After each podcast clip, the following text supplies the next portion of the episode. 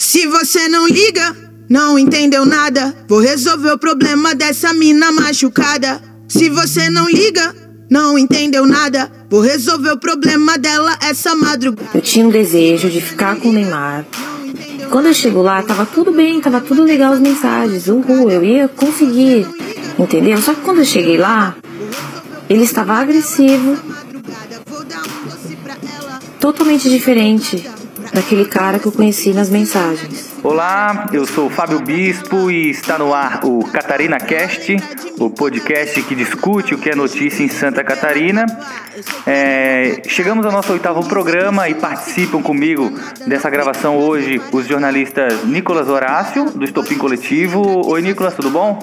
Oi, Fábio Bispo. Oi, ouvintes, tudo bem? A repórter Shirley Alves. Oi, Shirley, tudo bem? Olá, pessoal, tudo bem? Alma e a minha mente conclui que eu mereço ser respeitada. Sou uma mulher de garra, preta de quebrada, e o conforto que eu tenho é meu dinheiro que paga. No programa de hoje abordamos a questão da violência contra a mulher, fazendo um paralelo entre o caso Neymar e outros episódios que ocorreram aqui em Santa Catarina. Mais precisamente, vamos falar do inquérito que investiga a denúncia de estupro em uma casa noturna de Jurerê Internacional. O fato ocorreu em dezembro de 2018, quando Mariana Ferrer disse que foi dopada e levada para um espaço reservado da casa noturna, onde teria sido estuprada. O caso só veio à tona cinco meses depois do registro do boletim de ocorrência na Polícia Civil, quando a Mariana foi para as redes sociais falar sobre a demora das investigações. Na sequência, abordamos a decisão do governo de Santa Catarina de fechar o centro de referência de atendimento ao imigrante, uma decisão que gerou indignação entre os estrangeiros que vieram para, o Estado e que a partir de agora vão ser acolhidos nos centros de referência da assistência social. Para fechar, é um giro de notícias onde vamos falar sobre o desdobramento do caso Vitor, né, aquele adolescente que foi morto pela polícia militar enquanto brincava com uma arma de pressão em casa, aqui no norte da ilha de, de Santa Catarina. E ainda falaremos sobre a visita do ministro Sérgio Moro aqui no estado. Isso e muito mais, sabe, Bispo. Vamos que nós. Bom, é, o que, que o caso do Neymar tem a ver né, com o matadouro de Jurerê Internacional? Que é como foi nominado pela própria vítima, a Mariana Ferrer, o espaço para onde ela foi levada depois de ter sido supostamente dopada né, numa festa aqui em Florianópolis, Chile.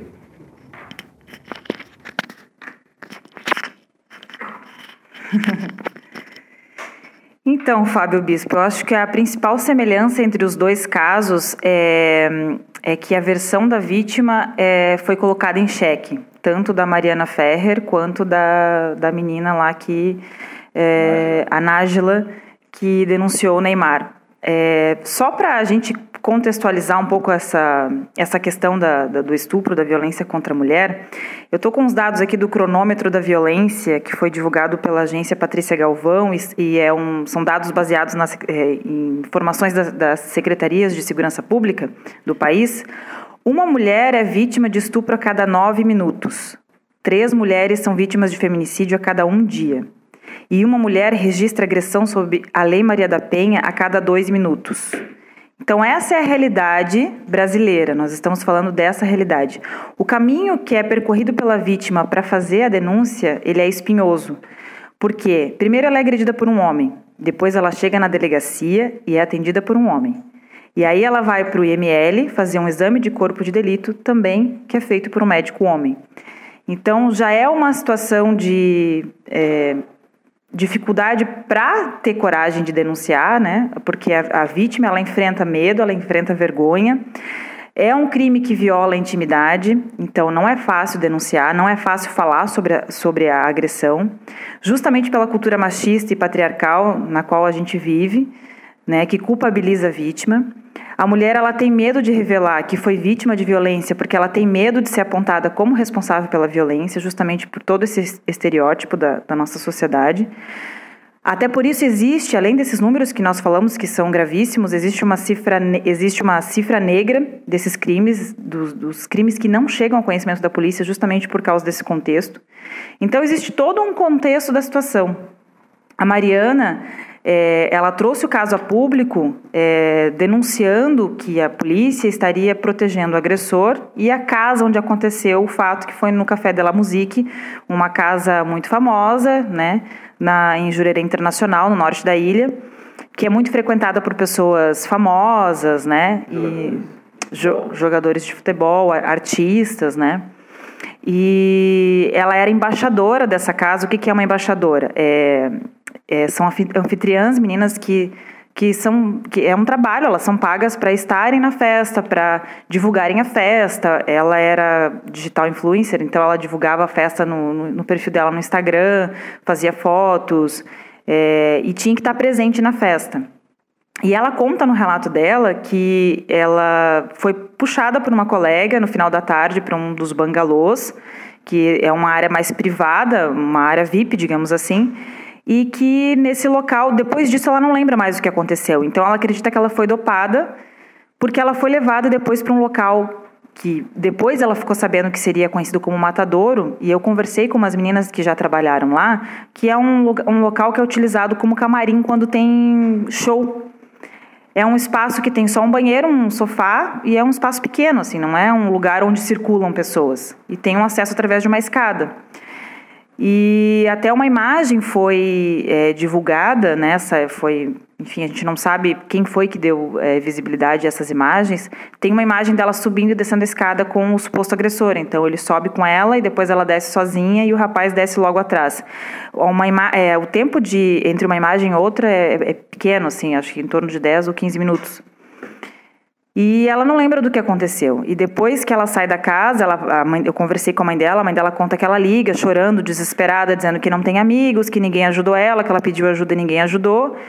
E, e ela pede um Uber e vai para casa. E quando chega em casa, a mãe dela percebe que tem algo errado, que ela não está bem, que ela parece estar sob efeito de álcool ou drogas, e coloca ela embaixo do chuveiro e aí percebe que houve algo a mais ali, que houve a agressão sexual, e no dia seguinte elas já vão até a delegacia, fazem a denúncia, ela faz o, corpo de, o exame de corpo de delito e dá no exame, no exame que houve a conjunção carnal, ela era uma menina virgem, então isso fica confirmado no exame. E aí começa então toda a saga dessa, dessa menina de, de levar isso ao conhecimento da polícia, né? E ela trouxe isso a público, ela contou em detalhes como foi essa, essa tudo o que aconteceu, né? Todas as informações que ela se recorda, que ela, enfim, ela sabe, né? E ela questiona muito a demora da polícia, porque já, depois de cinco meses ainda não se tinha. É, ninguém foi indiciado, não tem o resultado da, das investigações. E no, ela, ela denunciou numa segunda-feira à noite e no, no dia seguinte a polícia então convoca uma coletiva de imprensa para explicar o porquê que existe essa demora no inquérito. E eu tive lá nessa coletiva de imprensa e a polícia não dá muitos detalhes porque existe a prerrogativa do sigilo por se tratar de vítima de estupro, né? Embora ela tenha decidido se expor, mas ainda assim a polícia tem a obrigação também de, de manter, de preservar essa vítima. E é interessante porque o advogado da casa também está presente na coletiva e ele aborda os jornalistas no final da coletiva para dar as explicações da casa. E a polícia toda faz um discurso todo na defensiva de que não, nós estamos apurando, que demorou ainda porque a gente não sabe exatamente o que aconteceu naquela noite. Então, assim, é, parece que a, a, palavra dela e o exame não é o suficiente, né? A mesma situação é a situação do Neymar, que da, da jovem que tem o seu discurso sempre questionado, né? A vítima acaba se tornando algoz, né? É, e sendo julgada pela sociedade antes mesmo da investigação ser concluída, né? Então existem vários estereótipos aí em cima dessas duas discussões que a gente precisa levar em consideração. É, uh, pensando aí um pouco nesse caso do Neymar, né, Shirley Bispo, uh, tem um, um, fato aí que para mim é bem sintomático e, e que representa um risco muito grande de tudo que, que tem ocorrido de avanço recentemente nessas questões de violência contra a mulher e, de, e essas questões de gênero. Né? O, o presidente Bolsonaro, é, a gente sabe muito bem que é alguém que não está muito preocupado com essas questões, é alguém que, inclusive, incita o machismo, incita a violência, né? É, tem a, a, questão lá, o caso dele com a, com a deputada Maria do Rosário, né? Então, assim, a gente sabe que não é alguém interessado nessa pauta. E qual foi o gesto do presidente nesse caso inteiro? Foi lá fazer uma visita ao Neymar e pousar numa foto do lado dele. Então, assim, você tem o principal astro da seleção brasileira de futebol, né, masculino, que é um símbolo para o brasileiro, e o presidente do país é, é, juntos. É, é e, e, e, assim, a gente não sabe né, ainda. Uh, quem é culpado, quem é inocente no caso. Agora, de qualquer forma, o risco que se tem aí, né, é, e, e, a oportunidade que o Neymar perde de ser alguém é, que vai dar uma resposta bacana para a sociedade, a oportunidade que ele perde é, eu, talvez ele possa poderia dizer isso, né, eu sou inocente e provar isso, mas dizer estupro é uma coisa séria, eu sei que acontece, talvez não tenha acontecido comigo, talvez eu não tenha feito, né, não sei se ele fez ou não mas ele poderia muito bem aproveitar esse momento, essa, essa, essa, esse caso, essa polêmica, para situar a, a sociedade de que esse problema acontece, de que ele se repete, de que a vítima não quer ouvida, de que continua acontecendo. E não, muito pelo contrário, né? Eles vão, se defendem, jogam todos os casos e toda a luta na vala comum, né? Então eu vejo um risco muito grande, assim, uma possibilidade de retrocesso muito grande, porque até na verdade isso já vem acontecendo, né? A própria chegada do Bolsonaro no poder, todas as atitudes que que estão sendo uh, abalizadas com essa chegada dele lá, enfim, é bastante preocupante é, o, o, a, o desfecho aí que pode ter esse caso e e o desdobramento dele na sociedade, né? O impacto que ele pode ter na sociedade, porque é, caiu na, na, na, vala comum, né? É como se, é como se toda o, todo o avanço que, que, que tivemos até aqui fosse pudesse ser interrompido, porque se o Neymar fez e, e, e ele está certo, né? Vamos supor, muita gente vai repetir e achar que está certo também, né? Então, enfim, grande Só risco. complementar essa questão que está falando do, do retrocesso, é, eu acho que um, uma, uma, pequena demonstração disso, né, na questão legal mesmo, é, já agora falando sobre a questão da, da, das leis, é, foi a proposta né, do deputado Carlos Jordi, do PSL do Rio de Janeiro, que protocolou na, protocolou na quinta-feira na Câmara dos Deputados um projeto que agrava a pena de denunciação caluniosa de crime contra a dignidade sexual. É, ele disse, inclusive ele afirmou que ele ah, já tinha essa ideia de proposta, mas que com, com o caso Neymar ele se sentiu mais à vontade né, para colocar isso em debate. Ou seja, a gente vai institucionalizar, caso essa lei seja aprovada, a perseguição à vítima, porque a afirmação da vítima vai ser colocada em xeque né? Porque a gente vai ter um ordenamento jurídico mais gravoso, né? Da denunciação caluniosa de crime sexual. Isso é um, né? Um, esse, isso sim é um retrocesso, porque vai, vai abrir margem para que as mulheres pensem duas vezes né? Elas já pensam duas, três vezes, toda mulher deve pensar duas, três vezes antes de fazer uma denúncia de, de, de, desse tipo de crime.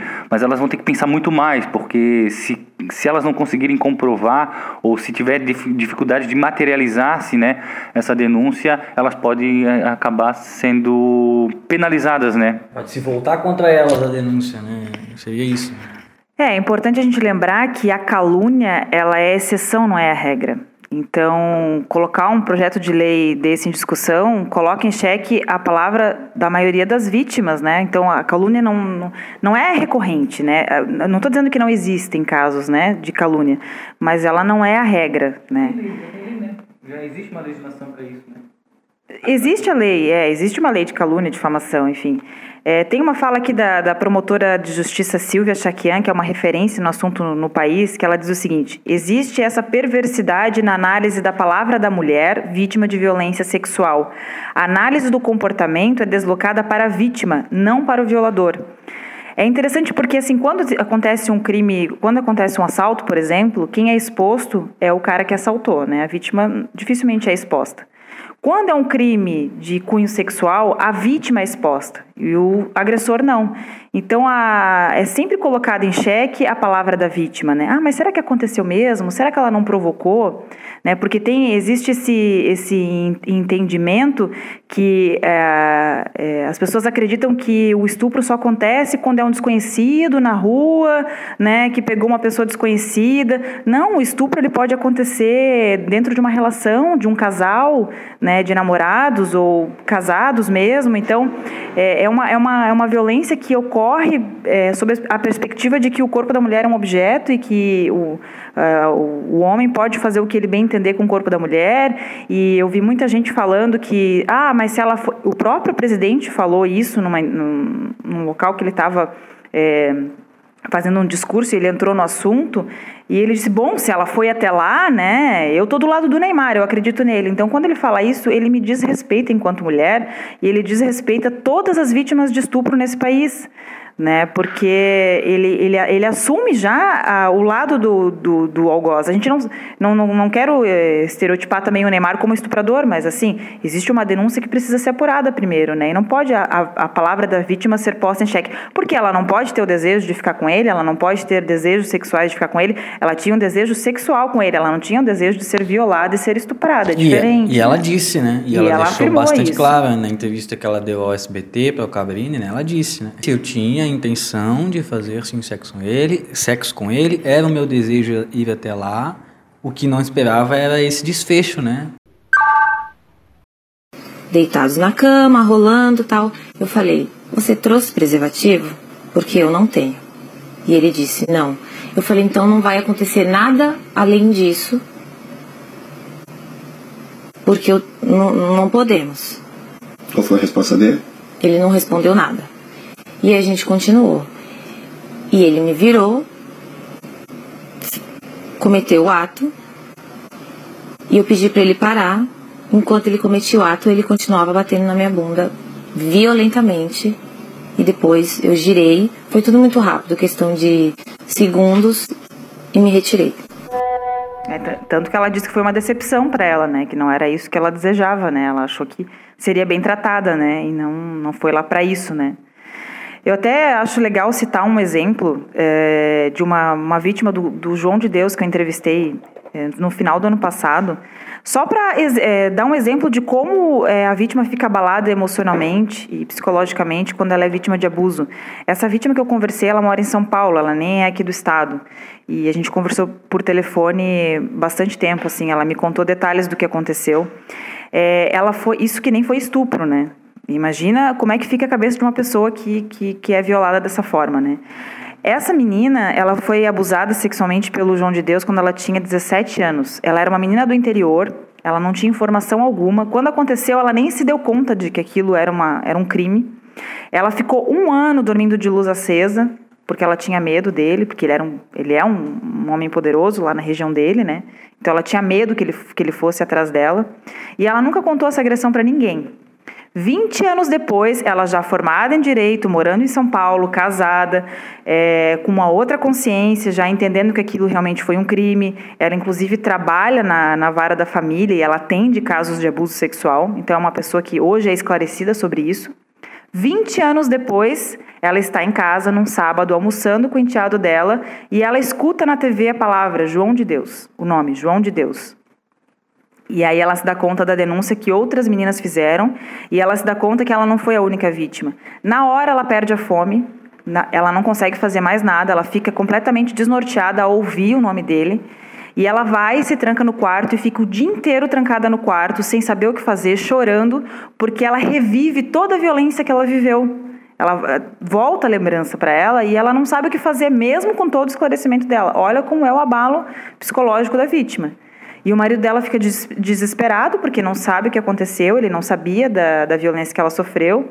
E aí então ela resolve contar para ele, e aí ela tem todo um processo de, não, eu, eu tenho uma responsabilidade também, vou denunciar, vou fazer minha parte, vou denunciar. Mas olha como mexeu com essa mulher o simples fato de ouvir o nome do seu abusador na televisão.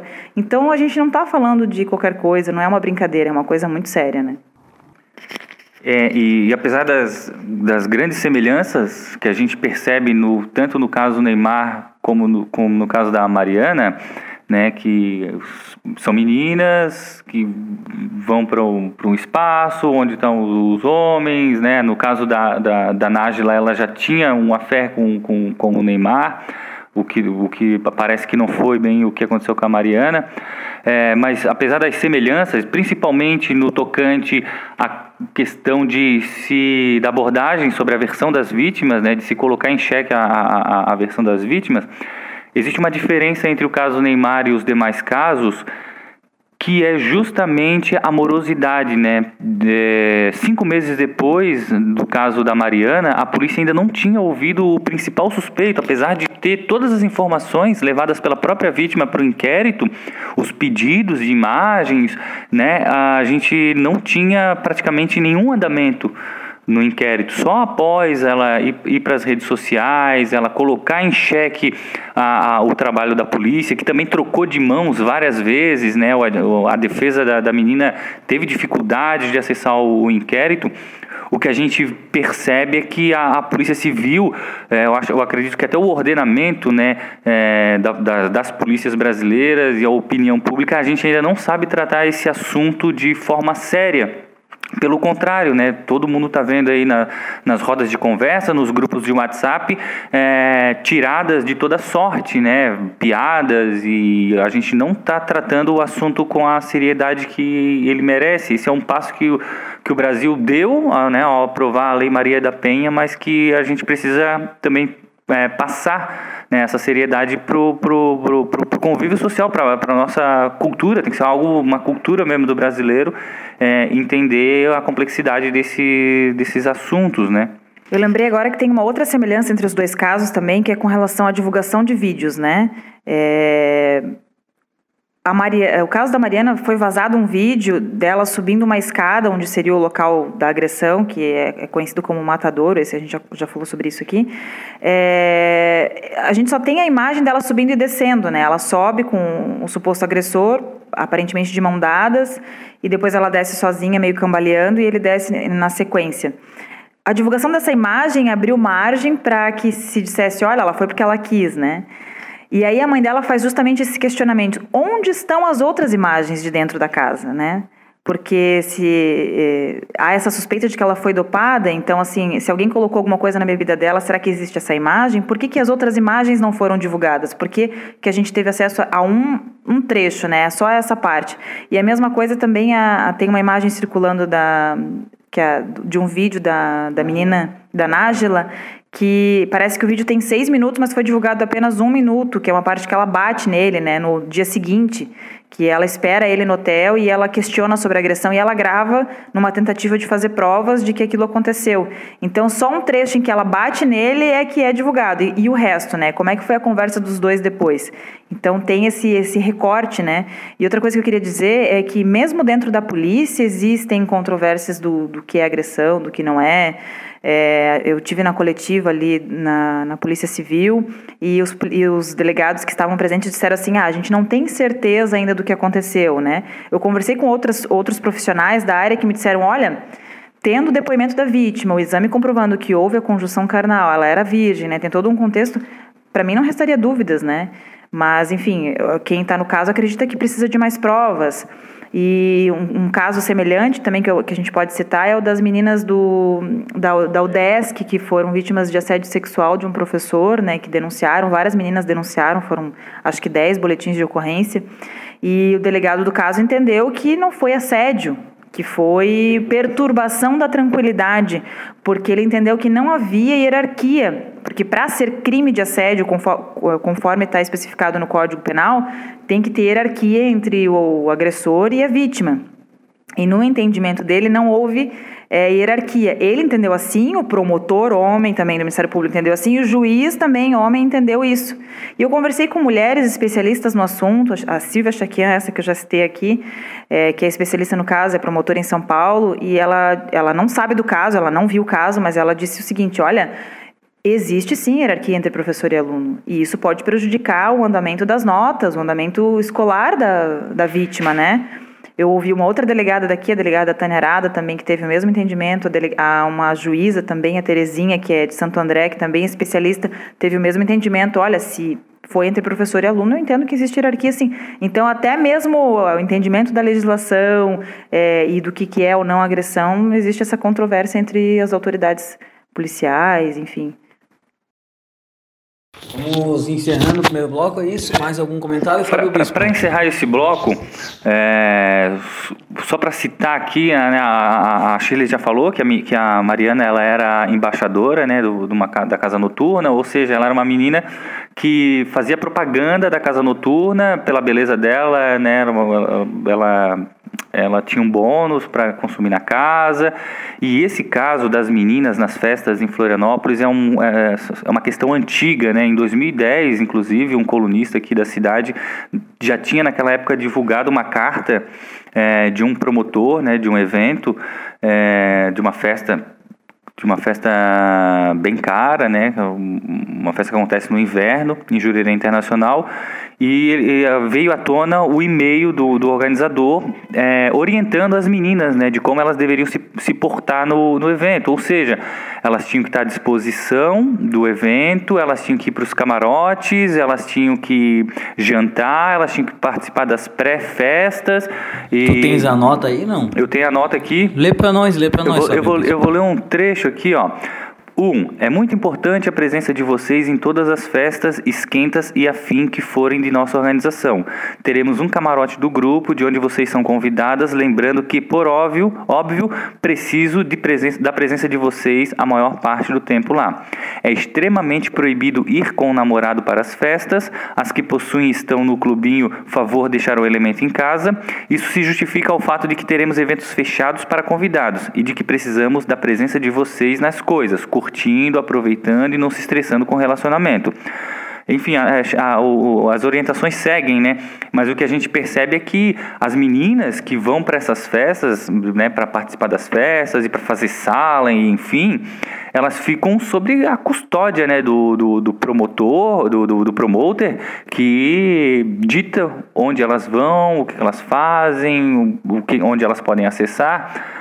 É, eu acho que é uma questão bastante complexa, né? Porque as meninas estão lá por, por, por uma livre vontade, mas também a gente tem que analisar o até onde, até onde esse promoter tem né, essa liberdade de impor esses limites para as meninas que, que querem participar do evento. Né? Elas querem estar na festa, são festas caríssimas e em troca de um convite eles fazem todos esses tipos de exigências. Né?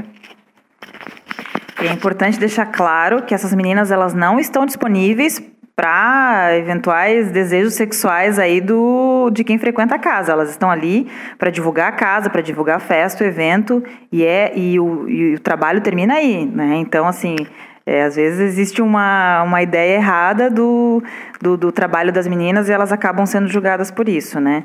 Eu só queria dizer que a gente recebeu agora aqui em primeira mão uma nota do, da UDESC sobre a sindicância do professor, esse que a gente acabou de comentar, que foi acusado de assédio sexual e que o, o a denúncia na delegacia acabou terminando em perturbação da tranquilidade, um crime de menor potencial ofensivo, e a gente entrou em contato com o DESC para saber é, qual foi o desdobramento da sindicância, porque foi aberta uma sindicância interna para investigar então como é que foi a atuação desse professor.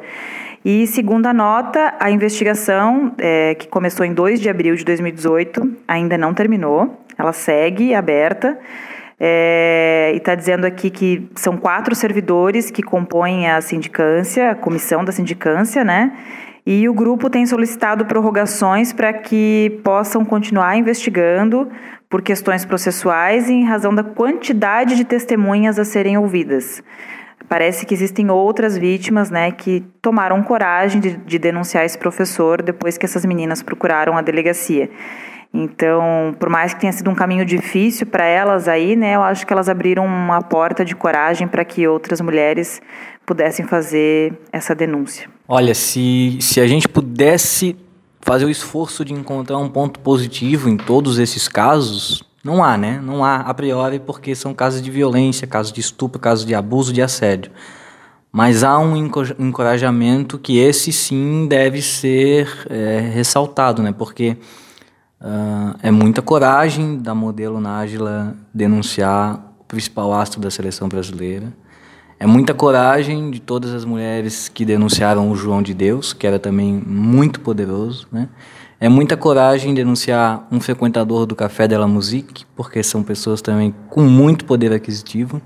E é muita coragem também denunciar um professor de uma universidade pública particular, não pública, né, estadual, porque também é uma pessoa com, com poder, com autoridade, com uma decisão de que pode rodar um aluno, prejudicar a formação acadêmica dele, né, dela nesse caso, né, delas.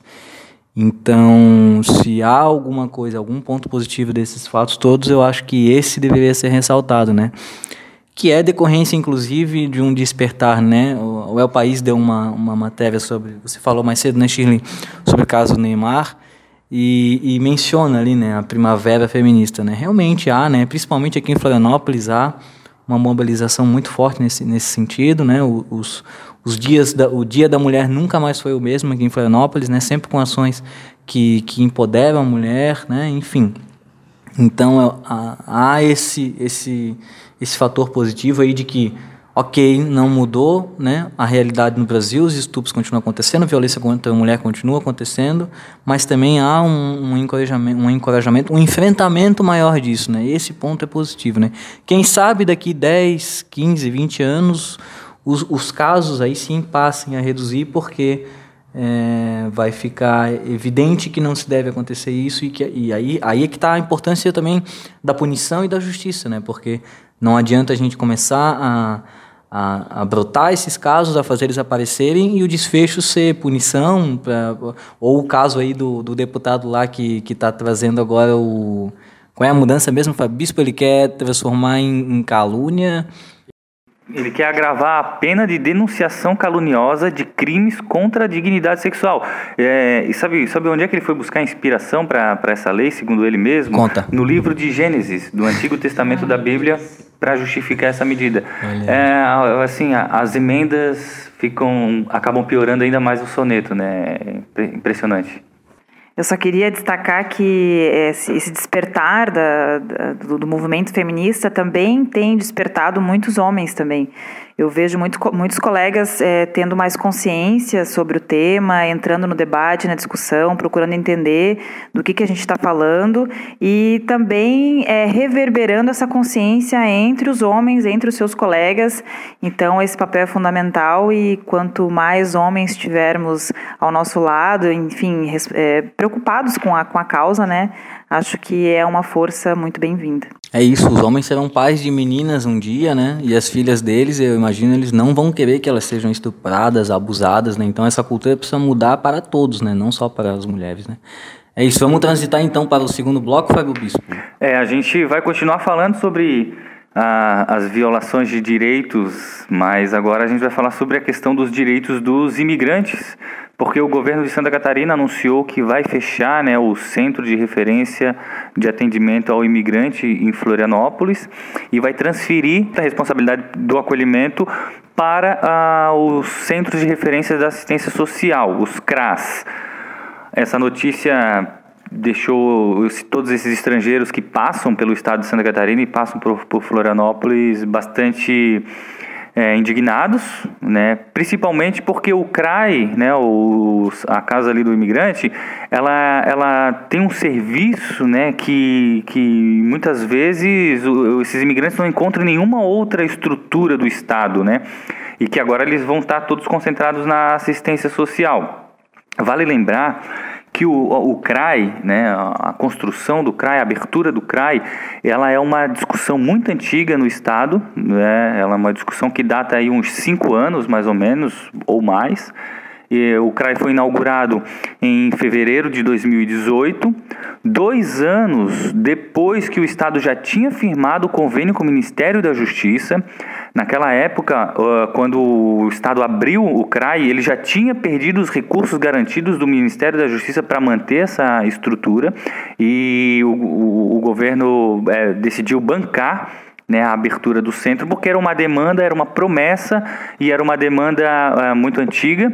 Só que um ano depois de, de estar em funcionamento, eles anunciam o fechamento do CRAI. A priori, essa, essa mudança tira um atendimento que era exclusivo aos imigrantes, né, sucateia esse atendimento, né, porque agora eles é, é, vão ser acolhidos no CRAS, um lugar, uma área da assistência social que já tem uma demanda reprimida, como a gente estava pensando ontem, né, Fábio Bispo? Ou seja, é, vamos atolar o atendimento lá no CRAS, E, e, é isso, né? É, é, perda de direitos que a gente está falando no fim. Né? Tem muitos imigrantes é, na ilha, né? Eu moro lá em Canasveiras, no meu prédio tem alguns imigrantes, eu reconheço assim pela fisionomia, pela língua, né?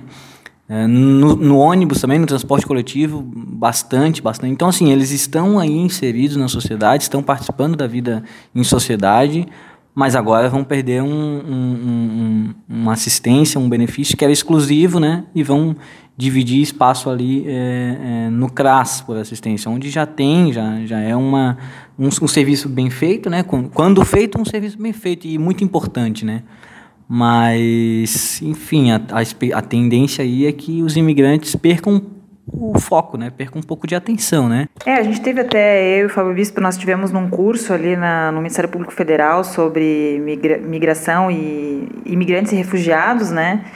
E o que foi dito até pelas especialistas ali que trabalham com o tema é que os imigrantes, eles têm os mesmos direitos, né, das pessoas que, que nasceram aqui, que vivem aqui, é, não existe essa diferenciação de direitos, né? Eles podem ter acesso às mesmas políticas públicas que nós. E, e quem trabalha com o tema, assim, é, sempre ressalta que, é, diferente do que do estereótipo que se cria, os imigrantes eles têm muito mais a oferecer para nós do que nós temos a oferecer para eles, né? Às vezes tem aquela ideia de que, ah, mas vão pegar nosso lugar na no posto de saúde, né, na, na, nas nossas políticas públicas, já é tão difícil é, para o brasileiro, imagina para quem vem de fora. E é isso, às vezes eles têm mais a oferecer do que nós temos a oferecer para eles, porque eles vêm com formação, eles vêm. É, enfim, é uma troca, é uma troca de conhecimento, de cultura, né? E às vezes isso não é valorizado por quem é daqui, né? É, inclusive, neste evento ali no Ministério Público Federal sobre imigração e refúgio, a gente conversou com a Camila Azano, que é do Conectas Direitos Humanos, e, e que falou para a gente né, o, qual a importância da manutenção desse tipo de estrutura né, já bastante baseado na experiência que ela tem lá no CRAI em São Paulo, onde ela atua de forma mais ativa. Né? Vamos ouvir o que, que, ela, que ela nos falou. É, a população migrante refugiada é uma população que tem necessidades específicas e algumas demandas específicas, até algumas potencialidades específicas. Por isso, elas, essa população demanda uma política pública também pensada e desenhada de acordo com essas suas características. E ter um espaço como o CRAI é uma materialização dessa política pública pensada já a partir tanto das demandas e necessidades, como também dessas potencialidades que essa população tem para contribuir para as cidades e para o Estado como um todo. Portanto, esse fechamento, o anúncio né, do fim do convênio, é de uma enorme preocupação para o movimento social, porque isso vai fragilizar o papel do Estado, o papel do poder público em lidar com essa população. E também vai muito na contramão do que outros municípios e outros estados têm feito, que é na realidade criar estruturas como essa e ampliar. Então eu venho de São Paulo, onde nós temos um CRAI, e o CRAI ele é uma peça fundamental para que São Paulo possa ser vista até como uma cidade referência em termos de acolhimento de imigrantes e refugiados. Então, um eventual fechamento do CRAI por conta de uma não renovação do convênio vai realmente na contramão do que mostra as boas práticas em políticas públicas. Até porque o fechamento não significa que não, não vamos ter migrantes procurando acolhimento em, outro, em outros espaços, né? Isso pode inclusive criar um problema de, de, de controle mesmo, do Estado saber quem são, onde estão e o que fazem, né? Exatamente, vai acabar gerando uma, um, um, número de pessoas que vão buscar outros espaços, porque essas pessoas vão continuar estando aqui, elas já escolheram esse estado né, como um estado para reconstruir suas vidas e poder até colaborar com o estado, mas que elas vão procurar outros espaços onde não vai ter o atendimento necessário, então vai acabar gerando um problema sendo que já havia sido encontrada uma solução. Então, de fato, ela vai muito ali, né, numa lógica que é, não pensa política pública no sentido até das boas práticas que temos em outras partes do Brasil. Eu conversei com a Karina, que trabalha no, na Secretaria de Assistência Social, e ela comentou que essa intenção de, de, de abertura do CRAI, ela vem de muitos anos mesmo. Eles tinham um projeto muito maior, para além do, do, do, que, do que esse projeto que foi criado no ano passado, né, que previa inclusive acolhimento, um espaço de acolhimento para os que estão chegando, né, para primeiro atendimento ali, né? Mas que isso dependia de verba federal, porque a Secretaria de Assistência Social é uma das menos assistidas, né? Isso em todos os estados, não é uma, não é uma exclusividade de Santa Catarina, é uma das secretarias que mais sofrem com, com falta de, de recurso. E, e, precisava de uma, de uma demanda, de um ok, né, de um, de um aporte da, do governo federal para que fosse colocado em prática. Só que aí, nesse meio tempo, é, isso dependia do Ministério da Justiça.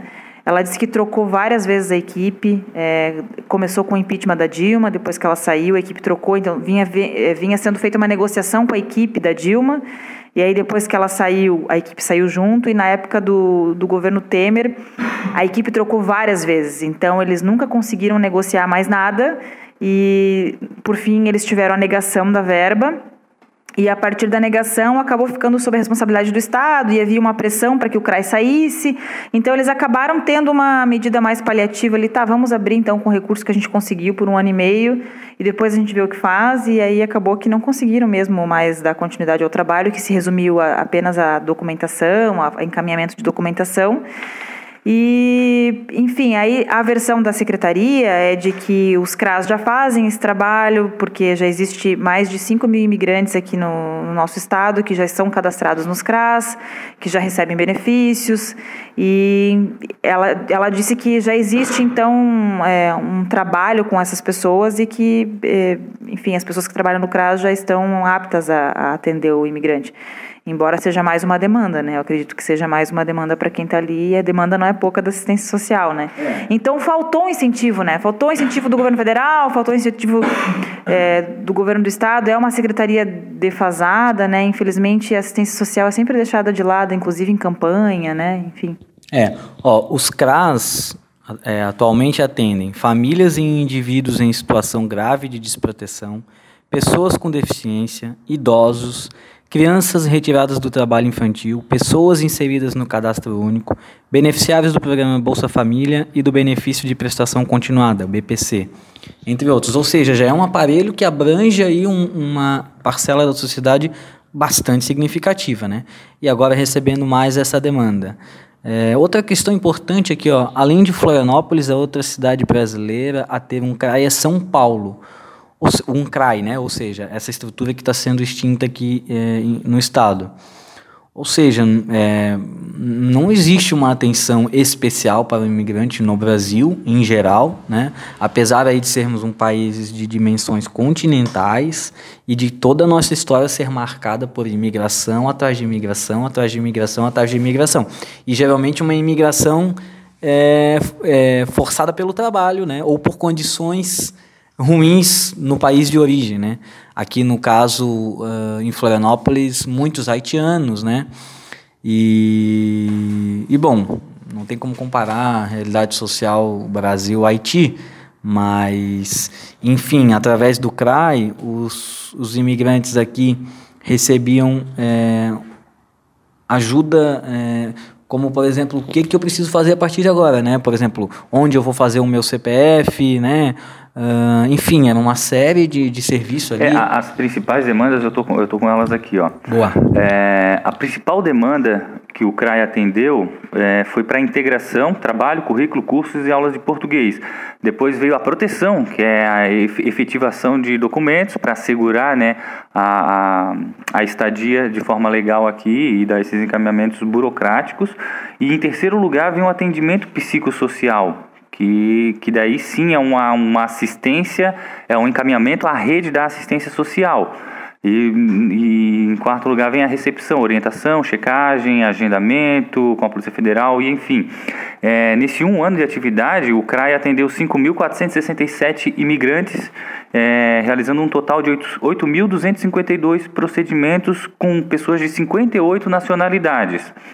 E como, como o próprio Nicolas colocou ali, a, a demanda da assistência social, o foco da assistência social não necessariamente vai ser, é, por exemplo, é, indicar para um imigrante como que ele faz uma tradução juramentada de um diploma, sabe? A expertise do CRAI que é o que a gente deveria manter aqui no Estado. Por, por, por mais que numa estrutura mínima, é, a demanda do imigrante não é necessariamente uma demanda assistencialista. Até porque, por exemplo, nós temos os sírios, né, que aqui em Florianópolis nós temos bastante, ou uma comunidade significativa, e os sírios são pessoas que não, eles não vêm numa condição de pobreza. Muitos, inclusive, é, têm uma condição financeira muito boa, e a, a, necessidade deles aqui não é uma necessidade de assistência social, é uma outra necessidade. Que é Paz, é... né? Vida, né? Porque a, a Síria. É, é, tá falando da Síria. Falando da Síria, é. A, questão a Síria do, é guerra, né? A questão do refugiado, que é uma parcela bem pequena do, do, do, imigrante, é uma questão muito mais complexa, né? Que, que passa pela proteção da identidade, que passa também pela questão do círculo, né? De, de, de convívio social, passa pelas questões do, da, da, burocracia de documentação, como eu falei, a tradução juramentada, a validação de diplomas, tudo isso, é uma, tudo isso não é expertise da assistência social, sabe? É aí que, que eu acho que entra a, a grande questão, porque a gente criou um espaço, somos o, eu acho que Santa Catarina foi o primeiro a ter um CRAI, ou, ou, ou enfim, mas é, é o, é o, junto com São Paulo, Não, é o único São estado. São Paulo desde 2014. Ah, desde, então é. foi o segundo estado a ter um CRAI e agora a gente está perdendo. Isso, no fim das contas, demonstra que é uma questão de prioridade. É uma questão de prioridade. O governo, quando ele é, joga os, os imigrantes para dentro da ciência social, é uma questão de prioridade. Ele, ele prioriza determinados setores e não prioriza outros. Né? Não, vejo, não, vejo, não vejo outra justificativa que não seja essa. Tem um depoimento aqui do Jean Samuel Rosier. É, isso é na época da inauguração do CRAI aqui em Florianópolis e ele, ele dizia, ele, foi, ele é um haitiano e ele era um dos selecionados para administrar o CRAI, né, para trabalhar como técnico administrativo. E ele dizia: Estou muito empolgado para contribuir com o atendimento aos imigrantes. É importante ter um local porque muitos chegam sem saber para onde ir, como fazer CPF, onde achar trabalho. É, enfim, né, dando aí uma noção já na prática de como o CRAI funcionava e das principais demandas ali dele. O Roseiro agora, se fosse falar para nós, ele estaria triste, né? Eu imagino, porque além de muito provavelmente perder essa vaga de emprego que ele conseguiu aí como técnico administrativo, não sei se ele vai para a estrutura do, da assistência social, imagino que não, né? Se, se, se a possibilidade é de corte, muito dificilmente essas pessoas não serão absorvidas lá, né? Enfim, o depoimento dele agora acho que seria em outra toada, né? Um pouco mais triste. E olha como a informação é importante, né? Existe às vezes um discurso de que ah, há uma invasão de venezuelanos, por exemplo, né? Tratando eles como os, os imigrantes como invasores. Mas é, o número de imigrantes no país corresponde a 1% da população. É muito pouco, gente. E outro, outro é, dado importante é que nós exportamos muito mais imigrantes do que recebemos. Três vezes mais, né? Então, é muito mais brasileiros saindo, procurando né, uma vida em outro lugar e muitas vezes sendo muito bem recebido em outros países, né? Do que gente procurando o Brasil para viver. E, e, tem uma outra questão interessante, que é uma denúncia, inclusive, que foi feita lá nesse, nesse encontro no Ministério Público Federal, de que os imigrantes são muito explorados pelas empresas, especialmente as pequenas, que acabam pagando salários menores do que para brasileiros, né? Às vezes o, o próprio imigrante tendo uma qualificação maior e depois que ele é demitido, não, é, ele não recebe os seus direitos, porque o empregador acha que não, não, não precisa pagar para ele porque ele não é daqui, então não, não tem necessidade de pagar. Então eles sofrem ainda com essa questão, né? Porque chega aqui num lugar desconhecido, precisa de toda essa questão da documentação, da educação dos filhos, né? Colocar os filhos na escola, que às vezes chega lá o professor também não está preparado para receber, a escola não está preparada para receber. É, precisa de meios de vida, né? Local de moradia, enfim, e aí vai em busca de emprego e às vezes tem que se deparar com essa situação, né? É hipócrita e mesquinha essa postura, né? Do brasileiro não querer uh, receber os, bem os imigrantes, né? Porque é muito comum que o Brasil, como você falou aí agora, Shirley, né? Nós exportamos três vezes mais do que recebemos pessoas aqui.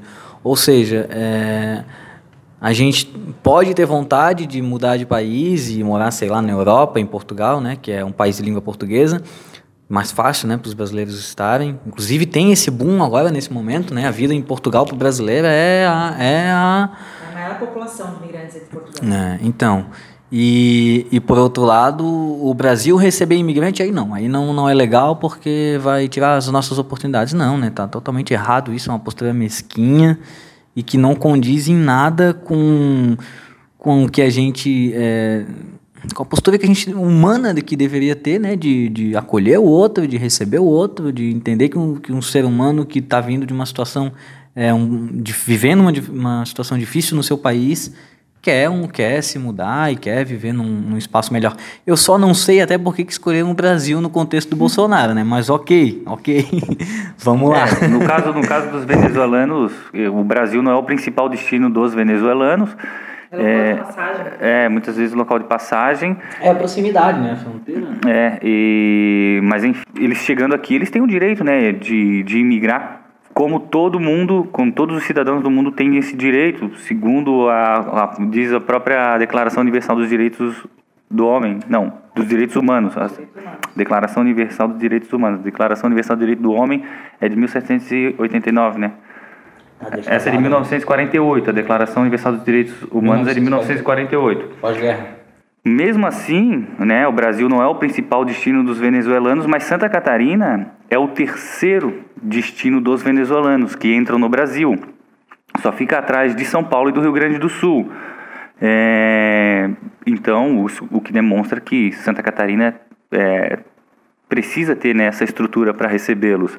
Vamos para o giro de notícias do Nicolas Horácio. O que, que, tu traz aí pra gente de novidades, ô Nicolas? É, não sou eu que trago, na verdade, são os fatos, eles vêm sozinhos, eu só vou reproduzir. Vamos lá. É, são dois, dois assuntos aí, é, não, até não tem relação direta, mas enfim, estão na área de segurança pública. É, que nós já tratamos, inclusive. Exatamente. É, primeiro é uma atualização é, do caso do jovem Vitor, né? que foi morto pela PM enquanto brincava com uma arma de pressão em casa. Saiu é, a decisão, o parecer né, da, da Corregedoria da Polícia, que uh, isenta aí a responsabilidade do policial que matou o Vitor. Uh, inquérito policial militar, né? Exatamente. É, a Polícia Civil também encerrou o inquérito é, já faz uma, algumas semanas isso, né? Duas semanas. E é, isso, dia 20 do 5, a, a, a polícia, né? E bom, o caso agora está nas mãos do Ministério Público.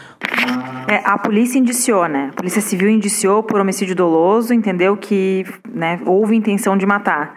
E agora foi para o Ministério Público, ele pediu novas diligências e aí cabe ao Ministério Público denunciar então o policial, se ele decide se denuncia ou não. E aí é e o inquérito policial militar é mais administrativo, né? Ele entende, ele apura se a conduta profissional foi correta ou não. E no entendimento da polícia militar, ele agiu dentro, é, enfim, do, do, das coordenadas, porque, segundo a PM, entendeu que ele agiu em legítima defesa, porque não percebeu que era uma arma de brinquedo.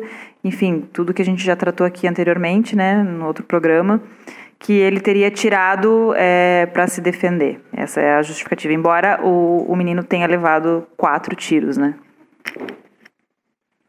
E, e não houve nenhum tiro contra ele, obviamente, porque era uma arma de brinquedo. Isso. E a outra notícia uh, que a gente gostaria de trazer para vocês é a visita aí do ministro Sérgio Moro, ministro da Justiça do governo Bolsonaro. Ele está em Chapecó, Santa Catarina, e está visitando aí unidades prisionais. É, fez a viagem junto da deputada Carolina Detoni, Carolina Detoni? Carolina Detoni. Do, PS, PSL. do PSL, é.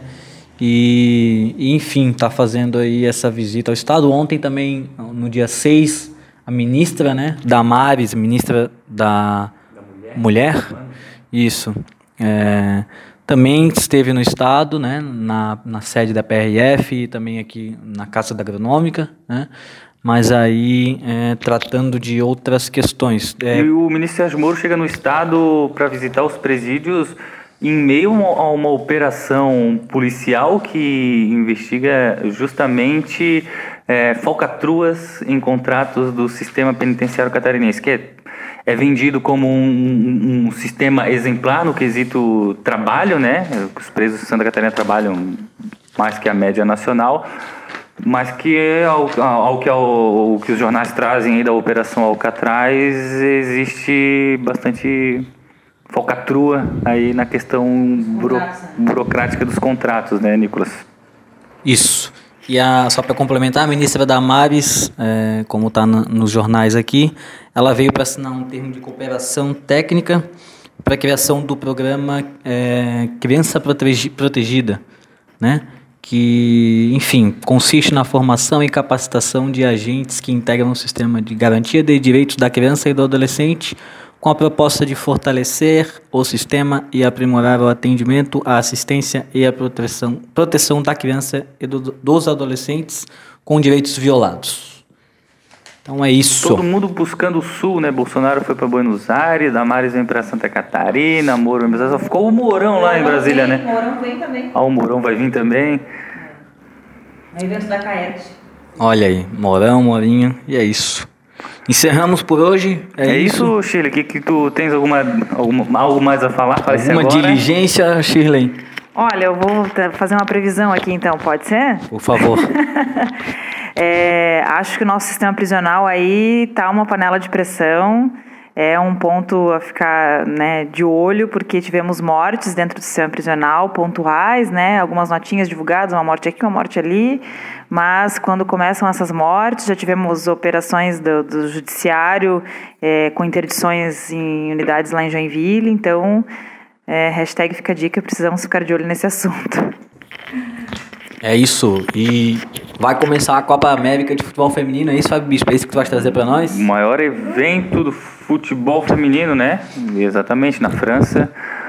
O Brasil tenta aí pela primeira vez o título, né? Acho que temos, temos chances, né? Já que o futebol masculino tá uma não, decepção atrás da outra, não, né? E não anda dando bons exemplos, né? É, o que... futebol masculino não anda dando bons exemplos, exatamente. E-mails, sugestões, críticas, é, podem escrever para o laboratóriocatarina.gmail.com Também pode acessar o nosso site catarinalab.com Uh, pod esse podcast é uma produção do Laboratório Catarinense de Inovação em Jornalismo, em parceria com o Estopim Coletivo, Portal Catarinas. É, por hoje é só, voltamos daqui 15 dias ou a qualquer momento. É isso. É isso então, até a próxima. Continue nos ouvindo, nos prestigiando e até mais.